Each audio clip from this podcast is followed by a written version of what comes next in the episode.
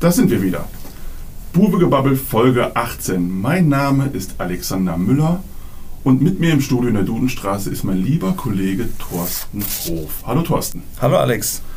Thorsten, in England füllen sich die Pubs wieder, die Leute dürfen sich umarmen, die Impfkampagne in Deutschland läuft an. Für einen Tag hat auch schon mal der Sommer vorbeigeschaut. Und der SV Waldhof hat den Klassenerhalt in der dritten Liga sicher.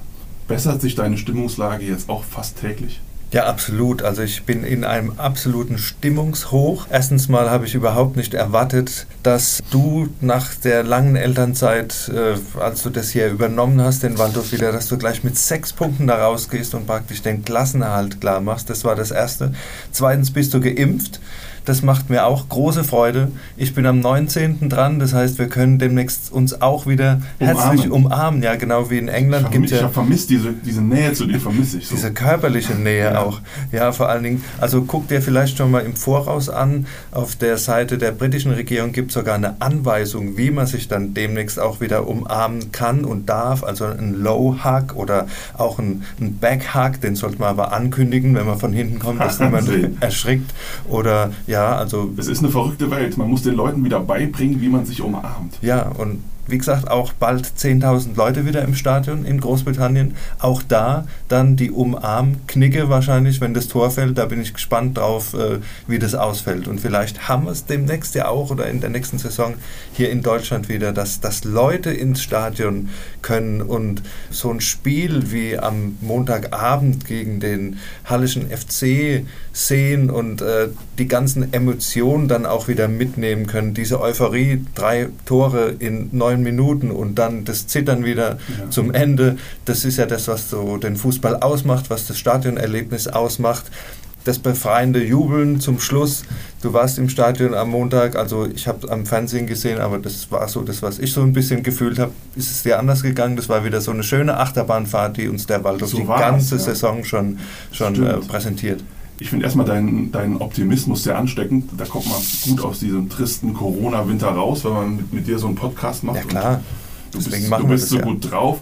Äh, gestern im Stadion, es war, es war ein ganz verrücktes Spiel, vor allem eine ganz verrückte erste Halbzeit geht los, Halle ist eigentlich spielbestimmt und dann gibt es acht Minuten und da geht es bling, bling, bling und Waldhof führt 3-0, dreimal aufs und, wie, und wie, wie das ja. bling, bling, bling. Also erstmal der, der Heber von Martinovic, dann kommt Stefano Russo, Stefano den alle Russo. als den nächsten großen äh, Deutsch-Italiener beim Waldhof jetzt schon feiern nach äh, Maurizio Godino. Ja, aber ich will ihm ja nicht zu nahe treten, dem lieben Herrn Russo, der ist ja bestimmt auch ein talentierter Spieler.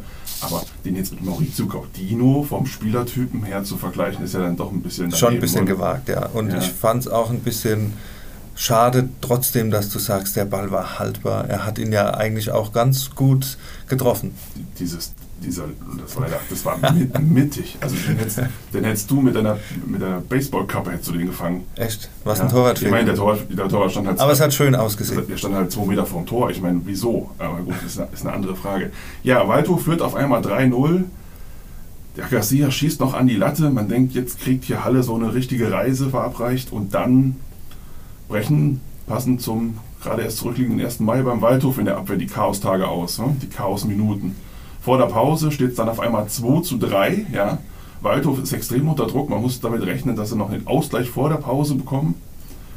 Äh, ich habe dann ja auch äh, im Artikel geschrieben, es sah ja zur Pause so aus, dass dieser Drittliga-Torrekord, das torreichste Drittligaspiel aller Zeiten, Würzburg in Unterhaching 5 zu 4, dass das äh, geknackt werden könnte. So kam es dann nicht. Also der SV Waldhof hat es dann geschafft nach der Pause. Es gab wohl auch in der Pause eine relativ heftige Ansage von Patrick Löckner, dass man ja so arrogant jetzt hier nicht spielen dürfe, wenn man 3-0 führt. Und danach haben sie sich aber besonnen und mit einer konzentrierten Abwehrleistung das Ding nach Hause gebracht. Es gab ganz kurz vor Schluss noch einen, einen Pfostenkopfball von Halle, aber unterm Strich äh, ging der Sieg dann schon in Ordnung. Ja, wobei man muss sagen, nach vorne ging dann auch nicht mehr allzu viel. Das war Nein. eigentlich eher ein Kampfspiel, ein Verteidigen der, der ja. Führung. Ja. Auch die Auswechslungen zum Schluss äh, waren dann eher auf die Defensive ausgerichtet. Es Wurde dann Gulke als Sechser gebracht. Also ja, das sagt er dann schon so ein bisschen alles, äh, dass, ja. dass man hier versucht, ein bisschen abzusichern. Boyamba für Ferrati war, glaube ich, noch ein Wechsel, ja, der mhm. wenig gefunden hat. Boyamba ist für Martinovic gekommen. Ja, Sagiri ja. ist für Ferrati rein. Genau, also nochmal eine defensive Variante dann, also zwei Defensive für eher Offensivkräfte und ja, so ist das dann zu Ende gegangen. Glücklich dann auch. Zum Schluss noch der Pfostentreffer von, von Halle. Dann in der allerletzten Situation, der hätte auch noch reingehen können. Also mit einem 3-3 hätte man sich nicht beschweren dürfen, was eigentlich äh, absurd ist aufgrund äh, Absolut, der, der aber ich, ich fand unterm Strich für, für so ein Spiel, ich meine, Halle war ja auch schon gerettet vor der Partie, äh, in- eine Partie, in der es um nichts mehr ging für beide Mannschaften, war das ja dann doch ziemlich unterhaltsam, vor allem die erste Halbzeit und ähm, es war auch ein bisschen Feuer drin, also damit konnte man jetzt leben, da hat man schon weitaus schlimmere Spiele in so einer Saisonphase gesehen. Ja, ja, nee, das war absolut unterhaltsam, wie gesagt, Mhm. auch am, am Bildschirm zu betrachten und war so nicht zu erwarten. Also ich denke, beide Mannschaften hatten noch relativ viel Spaß an, an diesem Kick, auch wenn man dann gesehen hat, äh, Marcel Segert und äh, Terence Boyd sich hinterher nochmal abgeklatscht, da waren 90 Minuten Mhm. der pure Kampf, also die hatten auch Spaß an dieser Auseinandersetzung, also hat, hat schon Spaß gemacht, das Ganze anzugucken und wie gesagt, mit dem guten Ende und ich habe es ja vorhin schon angesprochen, sechs Punkte jetzt geholt äh, in Unterhaching, das 2 zu 0, eine relativ klare Ange Ja, das war ja das Angelegenheit. eindeutig wichtigere Spiel von den beiden. Ja, und Unterhaching war ja da auch brutal schwach. Also da hat man auch gesehen, warum die Mannschaft Die haben sich absteigt. aufgegeben, ja, das fand ich jetzt auch. Also spätestens als nachdem Waldhof dann äh, in Führung ging, nach dem 0-1, kam da jetzt von Haching nicht mehr so viel. Ich glaube, das hat ja auch der Kapitän Schwabel hinterher gesagt, die wussten halt schon, dass äh, wenn kein Wunder geschieht, ähm, steigen sie ab und so haben sie dann auch gespielt. Aber dennoch, das Spiel in Unterhaching resümiert, der Waldhof hat es, ist es seriös angegangen, war aggressiv fokussiert und hat dann eine super Leistung gezeigt. Aber wieder, als sie mussten. Muss Wieder als sie mussten. Das ist das alte, alte Lied, ja. Wie- Wieder als sie mussten, haben sie eine gute Leistung gezeigt. Haben im Gegensatz zum Halle-Spiel auch auch noch unfassbar viele Chancen vergeben. Also hätten eigentlich fünf, sechs Tore machen müssen. Ja, aber im Endeffekt kann man ja jetzt froh sein, dass der Klassenerhalt geschafft ist und dass man sich jetzt mal konsolidieren kann, die Saison analysieren kann, was ist gut gelaufen, was ist schlecht gelaufen. Auch wenn da jetzt noch ein, zwei Ziele warten, da, da können wir ja gleich noch drüber reden. Ja, du hast angesprochen, Klassenerhalt ist sicher. Wir haben jetzt noch zwei Spiele. Sagen wir mal, da gehen vielleicht noch vier Punkte gegen Uerdingen. Heimsieg zum Abschluss sollte machbar sein. In Ferl ist man sicher auch nicht ohne Chance, wenn man so einen Auftritt wie die letzten zwei Spiele hinlegt. Und dann könnte es sogar in die Top 10 noch gehen, was vor zwei, drei Wochen gerade jetzt äh, in die andere Richtung gegangen ist, äh, mehr oder weniger, könnte man jetzt da tatsächlich da nochmal in die Top 10 reingehen. Also theoretisch ist Platz 7 noch möglich. Also wenn, sie, wenn, wenn, sie, wenn ja. sie beide Spiele gewinnen würden und es ein bisschen gut läuft, die, die anderen Ergebnisse. ja, da, da wurde von einer versauten Saison gesprochen. Wenn zum Schluss Platz 7 steht, wäre das von der, vom Tabellenplatz äh, erstmal eine ordentliche Ansage, würde ich sagen. Aber man muss natürlich auch sehen, wie die Saison abgelaufen ist, was für, was für Fehler gemacht wurden. Wenn ich Äh, da kurz rein darf, ich finde, äh, Sportchef Jochen Kienz hat ja jetzt so im Nachhinein zugegeben, dass sie ja eigentlich mit dem Ziel, wir wollen ins obere Tabellendrittel in die Saison gegangen sind und haben das dann revidieren müssen zum Minimalziel Klassenerhalt. Also es wurde ja lange rumgedruckst, das ist ja, machen ja, machen ja viele Vereine so. Saisonziel, da kommt die, die legendäre Floskel, wir denken erstmal von Spiel zu Spiel, wir wollen uns entwickeln, da, da, dann lauter Floskeln werden da rausgehauen, aber so, jetzt hat er, hat er halt mal rausgelassen, dass er eigentlich ge- gedacht haben, der Kader ist gut genug, so sagen wir mal irgendwo zwischen Platz 5 und 8 sogar einzuschlagen. Und das bedeutet dann wiederum, dass die Saison halt bestenfalls durchschnittlich verlaufen ist. Also mit den ganzen Auf und Abs, die man ähm, gehabt hat. Da gebe ich dir absolut recht. Und jetzt wäre eigentlich auch die Zeit äh, zu sagen, wir planen die nächste Saison. Wir bringen jetzt die Personalplanung voran, was man eigentlich bestimmt schon viel früher gerne gemacht hätte. Aber die Tabellensituation hat es natürlich nicht zugelassen. Jetzt sind wir in der Situation, dass wir Abgänge haben. Schuster nach Paderborn wurde am Montag jetzt auch vom Waldhof offiziell bestätigt. Das haben wir schon im, Haben wir schon im, im, im, im ja, Winter, genau. glaube ich, schon irgendwie Mhm. schon mal angeführt. Und es sind natürlich weitere Säulen, die wegbrechen. Christiansen, Marx, Ferrati sind die Namen, die genannt werden, die nächstes Jahr wohl nicht mehr mit an Bord sind. Und das sind natürlich absolute Schlüsselspieler, die man eigentlich frühzeitig ersetzen muss. Jetzt äh, ist der, das Zeitfenster natürlich da ein bisschen verknappt und das ist jetzt das große Dilemma, in dem der, der Waldhof auch so ein bisschen steckt, dass man jetzt auf die Schnelle solche Leute ersetzen muss. Absolut. Also wenn man vor allem über ähm, Christiansen und Schuster spricht, die beiden in Topform sind schon sowas wie das Herzstück der Mannschaft, im Schaltzentrum mit defensivem Mittelfeld. Ferrati hat auch eine, eine, eine gute Saison gespielt. Marx hat mit Verletzungssorgen gekämpft, aber man weiß auch, wenn, wenn man den in eine ordentliche Verfassung bringt, ist der eigentlich auch ein Top-Spieler für die dritte Liga und das wird schwierig sein, das zu kompensieren, zumal der SV Waldhof ja jetzt auch nicht mit dem ganz großen Geldbeutel da durch Deutschland hausieren geht und sich die, die besten Leute zusammenkaufen kann. Ja, Marx hat am Montagabend auch bei Magenta im Halbzeitinterview mehr oder weniger bestätigt, dass es für ihn nicht weitergeht. Er hat gesagt, wir, wir werden am Ende der Saison sehen, wohin die Reise geht. Das heißt natürlich, die Reise wird nicht vom Alsenweg ins Karl-Benz-Stadion auf diesen Oder paar nach Hettesheim, vielleicht wird ja, er nach Hettesheim. auf diesen paar Kilometern sich abspielen, sondern da kann man eigentlich auch davon ausgehen, dass, dass er da schon was, was anderes hat und er ist da auch relativ ehrlich mit umgegangen. Ja, jetzt, jetzt stehen wir da und, und müssen, müssen Ersatz holen. Ne? Ja, man muss natürlich zur Ehrenrettung der sportlichen Leitung beim SV Waldhof, muss man sagen, wenn da so Angebote aus der zweiten Liga reinflattern bei diesen Spielern, die Gehaltsunterschiede sind so riesig. Also da reden wir lockerflockig immer von der Verdopplung des eigenen Gehalts von, zweiter, äh, von dritter auf zweite Liga, dass man das mit 25 kannst du das eigentlich nicht ablehnen. Also das, man, die sportliche Perspektive und das Finanzielle, man, jeder weiß, wie lange ist man Fußballprofi, vielleicht 10 Jahre, vielleicht 15, aber das ist, das ist es dann auch. Und das kann man, glaube ich, auch keinem verübeln. Also nee, nee, das ist ja absolut. Also wenn du ja. weißt, dass in der dritten Liga ein Spieler zwischen 5.000 und 10.000 Euro verdient, dann kannst du davon ausgehen, dass das in der zweiten Liga einfach mal das Doppelte ist. Ja? Und äh, wenn du noch fünf, sieben gute Jahre vor dir hast, dann musst du natürlich halt gucken, wie ja. du das am besten hinkriegst. Und äh, ja. wer würde von uns sagen, nö, mach niemand, ich nicht. Das würde ja. natürlich niemand machen. Also, also das ist ja eine wohlfeile Diskussion. Also Thema Ersatz finde ich, das Problematische daran ist, dass man vier Eckpfeiler auf einmal ersetzen muss. Und es sind keine Ergänzungsspieler oder sagen wir mal Spieler, die gut dabei sind im Team, sondern es sind wirklich die absoluten Leistungsträger im Normalfall.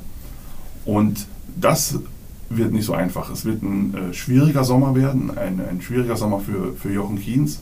Wir erinnern uns an letzte Saison, da hat es auch sehr, sehr lange gedauert, äh, bis die Mannschaft dann komplett war. Und ich fürchte, sowas ist wieder möglich. Also, wenn man darüber nachdenkt, dass die Saison, glaube ich, am Wochenende 23. 23. Juli, los, Juli ja. geht die ja. los. Dann kann man sich ausrechnen, dann geht die Vorbereitung so am 20. Juni los, also vier Wochen vorher, vielleicht sogar noch ein bisschen früher. Und da wird die Mannschaft, fürchte ich, der Kader noch nicht komplett sein. Das wird wieder eine Sache bis zum Anstoß und bis über den Anstoß der Saison hinaus wahrscheinlich. Was, was einen als Trainer halt nicht freut, weil normalerweise hast du gern zumindest die wichtigsten Spieler halt schon zumindest zur Vorbereitung dann dabei. Das ja. Problem ist ja wie jedes Jahr, Transferfenster geht nach hinten raus, dann sind die ganzen Zweitligisten, da gucken erstmal wieder die Jungs, genau. kommen sie unter, kriegen sie einen Stammplatz oder stehen sie hinten dran und dann musst du warten, bis da wieder einer rausfällt, der dann sagt, ja gut, für die Spielpraxis gehe ich dann vielleicht doch mhm. in die dritte Liga, dort läuft dann schon das Geschehen drei, vier Wochen, dann musst du die wieder eingliedern, also so wie du sagst, es wird wahrscheinlich wieder so ein Puzzlespiel, das sich dann erst so im, im September vielleicht dann richtig zusammensetzen wird. Und das macht es natürlich nicht einfach, wenn man den Anspruch hat, im ersten Drittel mitspielen zu wollen und man hat keine eingespielte Mannschaft. Das ist das, äh, das große Problem. Wie aber, aber Thorsten, es gibt ja ein spektakuläres Transfergerücht. Also ähm, ein Name geistert am Alsenweg herum, der die, die, Spatzen, die Spatzen, schnattern es von den Dächern, kann man sagen. Die, die, Gänse, Gänse am Alsenweg, die Nilgänse. Nein, aber Marc Schnatterer. Marc Schnatterer ist 35 Jahre alt, ist äh, direkt ver verknüpft der Name mit dem, mit dem Aufstieg des ersten FC Heidenheim, der sich wirklich jetzt über Jahre schon in der zweiten Liga hält, hat eine unfassbare Quote. Tormaschine. Ist, ist eine Maschine. Vorlagenmaschine. Ja, also. Fußballmaschine. Ja, Top, Top, Top man, also ich meine, wenn du den bekommen könntest in der dritten Liga, trotz 35 Jahre, ähm, das wäre natürlich ein echter Coup. Die Frage ist. Typisches Profil, Karriere aufwärts? Ist es natürlich nicht. Sondern es ist natürlich, es ist so, was Viktoria Köln so macht, dann holt mal irgendwie Albert Bunjako und Marcel Risse. So. Profis mit einem großen Namen und dann musst du darauf setzen, dass die dann sich in der dritten Liga dann halt nochmal motivieren können. Manchmal klappt's, manchmal auch eher nicht. Mal abgesehen davon, ich habe mit dem, habe mit dem Berater von Marc Schnattacher dann mal angerufen, wie man das als Journalist dann so macht und habe mit dem gesprochen und ähm, er ließ dann schon durchklingen, ja, der Marc, der möchte schon noch so zwei, drei äh, Jahre spielen, aber wenn, wenn man sich seine Scorerquote anguckt, wäre er eher ja ein Mann für die zweite Liga. Und dann habe ich ja gesagt, gut, zweite Liga gut und schön, aber der Mann kommt aus Heilbronn, ist hier im Südwesten verwurzelt und ähm, vielleicht will er ja auch einfach näher an der Heimat bleiben und da wäre ja Waldhof Mannheim schon eine Option. Und dann hat er mir nur geantwortet, ja, Südwesten, im Südwesten der USA ist es auch schön. Also so ein Ausflug in die MLS in die weite sozusagen Welt wäre, wäre, dann, wäre dann auch denkbar. Wäre auch ja. attraktiv. So ein bisschen in Los Angeles. Hm? Ja, ja, warum ja. nicht, ja. Also ich denke, der, der Junge hat natürlich Optionen en masse, glaube ich, wenn, das ist ja lang genug bekannt, dass er auf dem Markt ist, dass er ablösefrei auf dem Markt ist. Er kann sich eigentlich aussuchen. Ob er jetzt dann sagt, ja, Waldhof wollte ich schon immer mal. Weiß man nicht. Weiß man nicht. Was, was sagst du, wie viel Prozent die Wahrscheinlichkeit, dass sowas realistisch ist? Also meines Erachtens ist da die Wahrscheinlichkeit bei 30 Prozent maximal. Weil man muss sich ja halt auch überlegen, der Mann kommt aus der zweiten Liga und der war bei, bei Heidenheim äh, absoluter Stammspieler. Und da kannst du dir ungefähr ausrechnen, was er da verdient hat. Er müsste also, er würde so oder so beim Waldhof klarer Topverdiener werden und er müsste dennoch ähm, große Abstriche machen. Also ich, ich vielleicht findet er es geil, ähm, so gegen Ende seiner Karriere nochmal bei so einem Traditionsverein, heißblütigen Fans, wenn sie dann hoffentlich wieder dabei sind, das ist, glaube ich, das einzige Pfund, mit dem der SV Waldhof da wuchern könnte, den da Marc Schnatterer nach Mannheim zu holen. Aber wir sollten jetzt noch nicht die Trikots beflocken lassen, glaube ich. Nein, ich wäre vorsichtig. Das, ich kaufe mir auch noch keins, glaube ich. Nein, das ist besser so. Mache ich mir meinen eigenen Namen drauf, ist sicherer. Ja. ja, Thorsten, du warst ja gestern löblicherweise im Büro und hast, hast, dir das Spiel angeguckt. Und äh, mir wurde zugetragen, dass die Kollegen von Magenta Sport in ihrer Übertragung äh, sehr stark auf die Frage eingegangen sind, warum ist eigentlich noch nicht klar, ob Patrick Löckner auch in der kommenden Saison Trainer des SV Waldhof ist. Und das erklärst du mir jetzt bitte mal. Ja, das war ein großes Thema und ich finde, die Kollegen haben das sehr gut aufgezogen, vor allen Dingen, weil sie es äh, in der Parallele mit dem Gegner Halle betrachtet haben. Da haben wir dieselbe Situation. Der Sportchef da ist wohl auf der Abschussliste, dass der Dresdner Ralf Minge kommen soll, wird immer kolportiert und daran hängen natürlich auch alle anderen Personalien, zum Beispiel auch die Personalie Florian Schnorrenberg, Trainer beim Hallischen FC, der da auch noch ein bisschen in der Luft hängt und auch dahin argumentiert hat, da wird es viele Gespräche geben und dann muss man sehen, wer dann am Schluss entscheidet. Er hat gesagt, er wird gern bleiben und dasselbe haben wir dann auch von Patrick Klöckner gehört und wir haben beim Waldhof eine ähnliche Gemengelage, dass hier einfach noch nichts klar ist wir gehen eigentlich davon aus, dass der Kollege Glöckner einen Vertrag bis 2022 hat, aber ob der dann auch erfüllt wird, äh, steht auf einem anderen Blatt. Also diese ganzen Zusagen, sage ich mal, oder Bekenntnisse, die sind ja bislang ausgeblieben. Wir müssen jetzt natürlich sehen, wie die Saison ausgeht. Sagen wir mal, die landen tatsächlich unter den Top 10 und was das zweite wichtige Saisonziel ist. Es wird immer so ein bisschen am Rande nur tangiert, ist natürlich auch die Qualifikation für den DFB-Pokal. Da haben wir am 29. Mai das große Finale gegen den FCA Waldorf und wenn der Waldhof sich da durchsetzt und die erste Hauptrunde des DFB-Pokals erreicht, dann äh, denke ich, sind, Glaub, die, sind die Karten ganz gut für den Kollegen Klöckner. Aber also glaubst du, die, die Zukunft von Klöckner entscheidet sich wirklich erst eine Woche nach Saisonende? Möglich. Möglich. Ich gehe mal davon aus, wenn die Qualifikation nicht klappt, also wenn man das Finale verliert gegen Waldorf, man hat praktisch die, die Qualifikation für den DFB-Pokal in den Sand gesetzt, dann könnte es eng werden, weil es ja offenbar Vorbehalte gibt irgendwo in den Hierarchien des SVW. Und äh, das ist halt auch ein zweiter Punkt, der relativ unglücklich ist in dieser Saisonphase, dass man sich nicht durchringen kann zu klaren Bekenntnissen und äh, auch die, die Planung dementsprechend voranbringen kann. Auch die Sache mit dem Sportchef Jochen Kienz ist ja so ein bisschen in der Schwebe. Man hört immer wieder, dass es da Animositäten gibt zwischen Geschäftsführung und sportlicher Leitung, dass auch im Präsidium, im Aufsichtsrat die Loyalitäten da so ein bisschen nicht ganz so hundertprozentig sind. Also ja, klare Ansagen. Typisch Waldhof, es geht wieder los. Das Sommertheater ja. kündigt sich an. Klare Ansagen bleiben aus und das macht es natürlich äh, doppelt schwer, wenn wir darauf zurückkommen, was wir vorhin angesprochen haben, dass man eine Mannschaft zusammenstellen muss, die funktionieren soll eigentlich von, von Anfang an. Und wenn an den Schallstellen weiterhin Fragezeichen stehen, dann wird es natürlich nicht einfacher. Und das ist das, was, was mich ein bisschen stutzig macht im Moment, dass man da einfach keine klaren Ansagen macht und Se, das, ich, das voranbringen kann. Sehe seh ich exakt genauso. Was man so hört, ähm, intern ist es halt so, dass es da schon zwei Lager gibt. Die einen ähm, sehen Trainer Glöckner kritisch seine Leistung in der abgelaufenen Saison und könnten sich wohl durchaus vorstellen, dass man dann nach dieser Saison dann Cut macht und mit jemand Neuen anfängt und das andere Lager, an der Spitze immer noch Sportchef Jochen Kienz, plädiert dafür, äh, mit Glöckner weiterzumachen und ihn was aufbauen zu lassen. Wenn du, wenn du mich nach meiner Meinung fragst, dieses Waldorf-Spiel mal ausklammert, das sollte er vielleicht schon gewinnen. Das hat schon eine, eine gewaltige Relevanz. Wenn man zum dritten Mal in Folge im DFB-Pokal wäre, das wäre für den Verein schon sehr wichtig, auch aus finanziellen Gründen. Aber ich bin eigentlich auch ziemlich sicher, trotz etlicher Probleme in dieser Saison, ähm, ein anderer Trainer hätte aus der Truppe nicht viel mehr rausgeholt, als es Glöckner jetzt gemacht hat. Ja, das hat ja vor allen Dingen damit zu tun, dass selten dieselbe Mannschaft auf dem Platz gestanden hat und dass immer wieder Schlüsselspieler ausgefallen sind. Also man spricht immer von der großen Achse ja, in der Abwehr, Innenverteidigung, äh, Marcel Segert, Verlat, oft verletzt gewesen oder relativ äh, oft verletzt gewesen. Segert mit äh, Gehirnerschütterung, Verlat mit Rückenproblemen, lange Zeit raus. Das ist eigentlich das Paar, das man sich gewünscht hatte als, als feste Größe im Mittelfeld. Du hast es vorhin angesprochen, Schuster Christiansen, das Herzstück auch oft ausgefallen. Äh, Marco Schuster hat die ganze Hinserie nicht gespielt. Christiansen dann auch mit dem Haares zuletzt und immer wieder Muskelprobleme gehabt.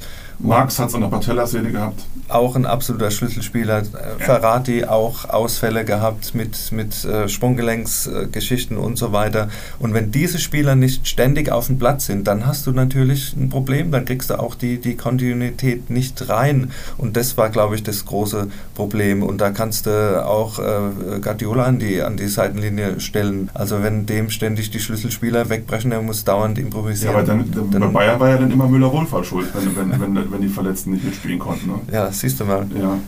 Ja, und dann. ja, aber das ja. ist so ein bisschen, bisschen der Punkt und äh, ja, finde ich ein bisschen schade, dass man sich nicht durchschränken kann. Man sollte auf jeden Fall den Fehler vermeiden, den zum Beispiel der FCK letztes Jahr gemacht hat, dass man dann in dieses Pokalspiel noch reingegangen ist, das ja später in der Saison war und sich dann am Anfang der Saison entscheidet, ja, es ist vielleicht dann doch irgendwie nichts und versucht dann, äh, genau, äh, dann den das Trainer ist das zu Worst-Case-Szenario, ja. dass man halt mit, mit einem Trainer, von dem man vermeintlich nicht mehr überzeugt ist, in die Saison geht und dann geht es am Anfang, zwei, drei, die ersten zwei, drei Spiele, die gehen dann halt irgendwie weg, aus welchen Gründen auch immer, und dann wirfst du den raus. Dann hat er die ganze Vorbereitung gemacht, hat die Mannschaft irgendwie mit zusammengestellt und dann musst du mit, dem, mit jemand anders neu anfangen, der vielleicht ganz andere Vorstellungen hat, ganz anderen Fußball spielen lassen will und so weiter und so fort. Also sowas dann müsste man den Schnitt wirklich dann halt nach dieser Saison machen und mit einem frischen Mann äh, die neue Saison angehen. Aber ich bin auch wirklich immer noch der Meinung, dass ähm, Glöckner sich, wenn er in den DFB-Pokal einzieht, immer noch genügend Kredit verdient hat, damit er auch die neue Saison angehen darf. Ja, ich denke auch, er hat das Standing in der Mannschaft, was man immer so hört. Und man muss jetzt einfach mal dann demnächst die Karten auf den Tisch legen, damit man da klar in die nächste Spielzeit gehen kann. Das ist aber alles noch ein bisschen Zukunfts- Musik. Wir haben ja jetzt noch zwei Spiele vor der Brust. Das erste Spiel in Ferl, Aufsteiger der besonderen Sorte, steht ja da, wo der Waldhof vielleicht hin wollte ursprünglich. Und äh, ja, aber ich habe vorhin schon gesagt, so wenn der Waldhof so auftritt wie in den letzten zwei Partien, ist da durchaus was drin oder was, was tippst du? Ja, ich finde auch äh, Ferl ein, ein super Aufsteiger. Die haben das sehr sympathisch gemacht äh, Trainer Gerino Capretti, der hat jetzt interessanterweise gerade mit, zusammen mit Hanno Balic den, den Fußballlehrer abgelegt. Der war noch gar kein Fußballlehrer, ist auch ganz interessant, aber glaube ich, ein, Mann mit großem Potenzial auch. Den könnten wir vielleicht auch mal weiter oben sehen. Wird auch immer wieder genannt, wenn, wenn äh, ja, Stellen frei werden. Ja, ja. also fair äh, offensiv eine Macht, muss man sagen. Es wird, äh, es könnte so ein ähnliches Spiel wie gegen Halle werden. Ne? Wir, wir haben jetzt ähm, Halle, für die ging es auch um nichts mehr so tabellarisch und ähm, offener Schlagabtausch und dann wird man mal sehen. Hinspiel war ja erst Anfang Januar, erinnere ich mich, äh, erstes Spiel nach der Winterpause, hat Waldhof zur Pause 2-0 geführt und dann hat Ferl äh, Comeback-Qualitäten gezeigt. Zweite Halbzeit ist 2-2 ausgegangen, die Partie. Würde ich auch sagen, so ein Unentschieden wäre da akzeptabel. Ja, also ich denke auch, das sind absolut zwei Mannschaften, die einfach nochmal Lust am Fußballspielen haben und es dann auch auf den Platz bringen werden. Bei mir ist es nicht ganz so torreich. Ich tippe mal auf ein 1 zu 1. 1 zu 1. Ja. Und dann kommt das große Saisonfinale gegen den wahrscheinlich möglichen Absteiger KFC Uerdingen. Was meinst du da? Das ist ja schon, also Uerdingen, der Chaos-Club schlechthin. Die, die, haben ja jetzt, die, die, müssen das nächste Spiel schon gewinnen, um überhaupt noch eine Chance auf den Klassenerhalt zu haben. Also ich fände es ganz äh, angenehm, wenn der Waldhof Uerdingen in die dritte Liga schießen würde. Vierte in die vierte natürlich, in die vierte Liga schießen würde, äh, angesichts der ganzen Vorgeschichte, die es da gibt. Und auch äh, SV Meppen ist noch in der Verlosung. Jetzt stell dir mal die vor. Die sind mir aber wesentlich sympathischer, auch, auch wenn die gegen Waldhof in der Relegation gewonnen haben. Aber das ist sympathischer. Ich wollte nur darauf hinaus, dass dann, wenn Meppen absteigt, wenn Uerdingen absteigt, Lotte ist ja schon äh, in den Niederungen verschwunden, Stimmt. dass dann alle drei Mannschaften, an denen der Waldhof in der Relegation gescheitert ist, wieder da sind, wo sie hergekommen sind und der Waldhof überdauert hätte. Das wäre doch eine schöne, so das wäre doch eine schöne ironische äh, ja. Wendung zum, zum Ende dieser Saison. Die posttraumatische das ist die Rache, der die Rache in Blau-Schwarz. Ja. Die Rache, ja, das stimmt. Also ich würde sagen, das wäre nochmal ein Anreiz, äh, den Uerdingern nochmal den letzten ja, äh, Kick Ich habe hab neulich noch dran zurückgedacht, du erinnerst dich an die Geschichte, als nach dem Skandalspiel, nach dem abgebrochenen Skandalspiel im Karl-Benz-Stadion, Relegation gegen Uerdingen Mai 2018, da ging es ja darum, ob Uerdingen die Lizenz bekommt. Und dann haben die ja, Ponomarev hat ja zu spät die nötige Bürgschaft in, äh, in Frankfurt auf das DFB-Konto überwiesen. Und dann haben die trotzdem die Lizenz damals zugeschustert bekommen. Bin immer noch der festen Überzeugung, weil man gesagt hat, also den Waldhof, den wollen wir nach dem, nach dem Auftritt auf keinen Fall in der dritten Liga sehen. Ich bin kein Anhänger von Verschwörungstheorien, aber da glaube ich, da ist nicht alles mit rechten Dingen zugegangen. Also noch ein Grund mehr, die Uerdinger in die vierte Liga zu befördern am letzten Spieltag. Und der letzte Spieltag ist dann auch das Stichwort für deine geniale Abmoderation, weil nach dem letzten Spieltag kommen wir dann mit der Folge 19 des Podcasts. Und dann machen wir Sommerpause. Ja, bis Wie zum lange? September, glaube ich. Nein. So macht das Böhmermann doch auch. Ja, aber wir, wir dürfen nicht so lange. Wir Ach dürfen, so. glaube ich, maximal bis Juni oder so. Bis Juni. So also, schnell wieder. Ja, das geht, das geht flott wieder los. Ja. ja Keine Verschnaufpause. Und dann ist noch ein Fußball-EM zwischendurch. Alles, naja. Lauter Höhe. Wir, wir, werden auch das noch, wir werden auch das bewältigen. Okay. Ja, das war's wieder mit der heutigen Folge. Wir freuen uns wie immer auf euer Feedback und weitere Ideen. Schreibt am besten an podcast.mamo.de und folgt uns auf Facebook oder Instagram, damit ihr keine Folge mehr verpasst. Wenn ihr generell Interesse an Podcasts habt, hört doch mal bei den Eishockey-Kollegen vom Adler-Check rein.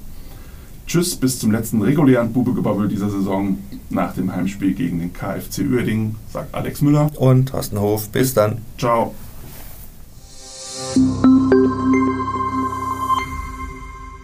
Ein Podcast des Mannheimer Morgen.